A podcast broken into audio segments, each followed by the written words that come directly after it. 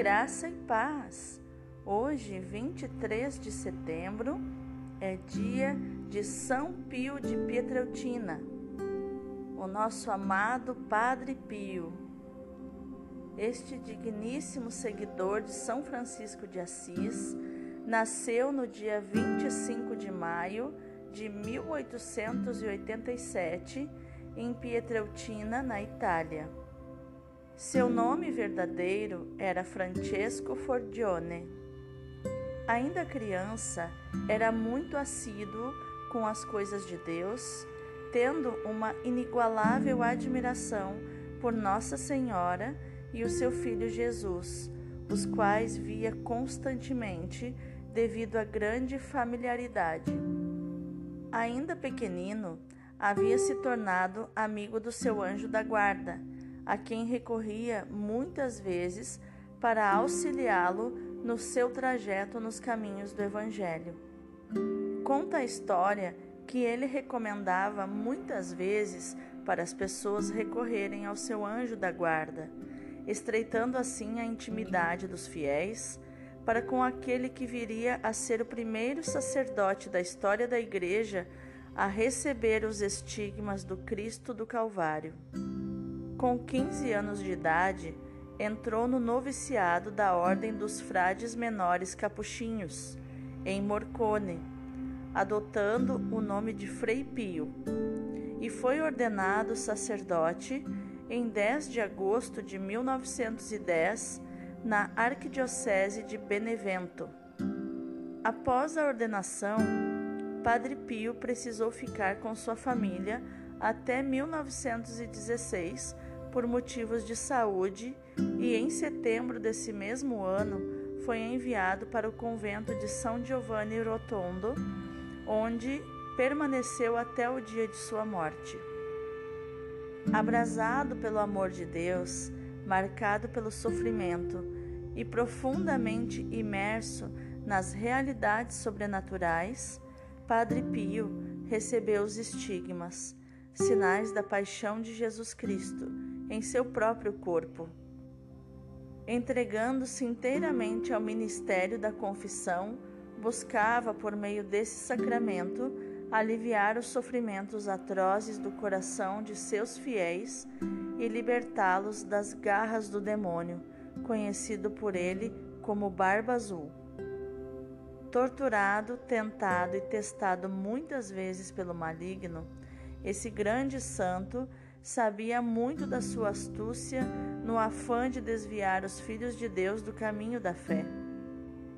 Percebendo que não somente deveria aliviar o sofrimento espiritual, recebeu de Deus a inspiração de construir um grande hospital, conhecido como Casa Alívio do Sofrimento, que se tornou uma referência em toda a Europa.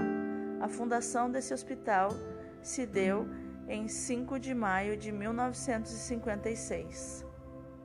Devido aos horrores provocados pela Segunda Guerra Mundial, Padre Pio cria os grupos de oração, verdadeiras células catalisadoras do amor e da paz de Deus, para serem instrumentos dessas virtudes no mundo que sofria e se angustiava no vale tenebroso de lágrimas e sofrimentos.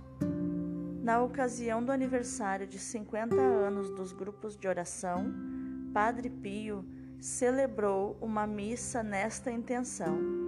Essa celebração eucarística foi o caminho para o seu calvário definitivo, em que entregaria a alma e o corpo ao seu grande amor, nosso Senhor Jesus Cristo, e a última vez em que os seus filhos espirituais veriam a quem tanto amavam. Era madrugada do dia 23 de setembro de 1968, no seu quarto conventual, com o terço entre os dedos repetindo o nome de Jesus e Maria. Descansa em paz aquele que tinha abraçado a cruz de Cristo, fazendo dela a ponte de ligação entre a terra e o céu. De 1918 a 1968, ano de sua morte, os estigmas o fizeram sofrer muito. Tudo suportava pela salvação das almas. unia suas dores à de Jesus na cruz por amor. Sofreu insultos, calúnias, foi investigado, até proibido de celebrar missas para os fiéis. Os médicos realizaram exames em suas chagas e disseram que se tratava de algo sobrenatural. Padre Pio buscava no seu apostolado da cruz de Nosso Senhor toda a força e a sabedoria para viver a sua missão. Desde o início, compreendeu o seu caminho de cruz e o aceitou imediatamente como vontade de Deus. Por amor, levou sua cruz ao longo de sua vida. Foi beatificado no dia 2 de maio de 1999 pelo Papa João Paulo II e canonizado no dia 16 de junho de 2002, também pelo saudoso Pontífice.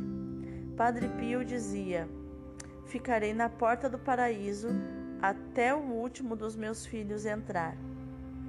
Padre Pio de Petreutina, rogai por nós. Oração.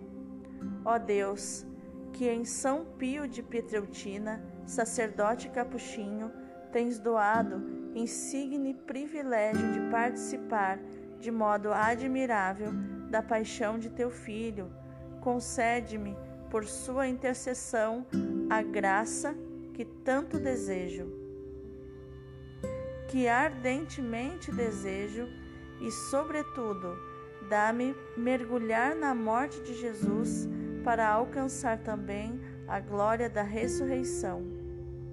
Glória ao Pai, ao Filho e ao Espírito Santo, como era no princípio, agora e sempre, por todos os séculos dos séculos. Amém.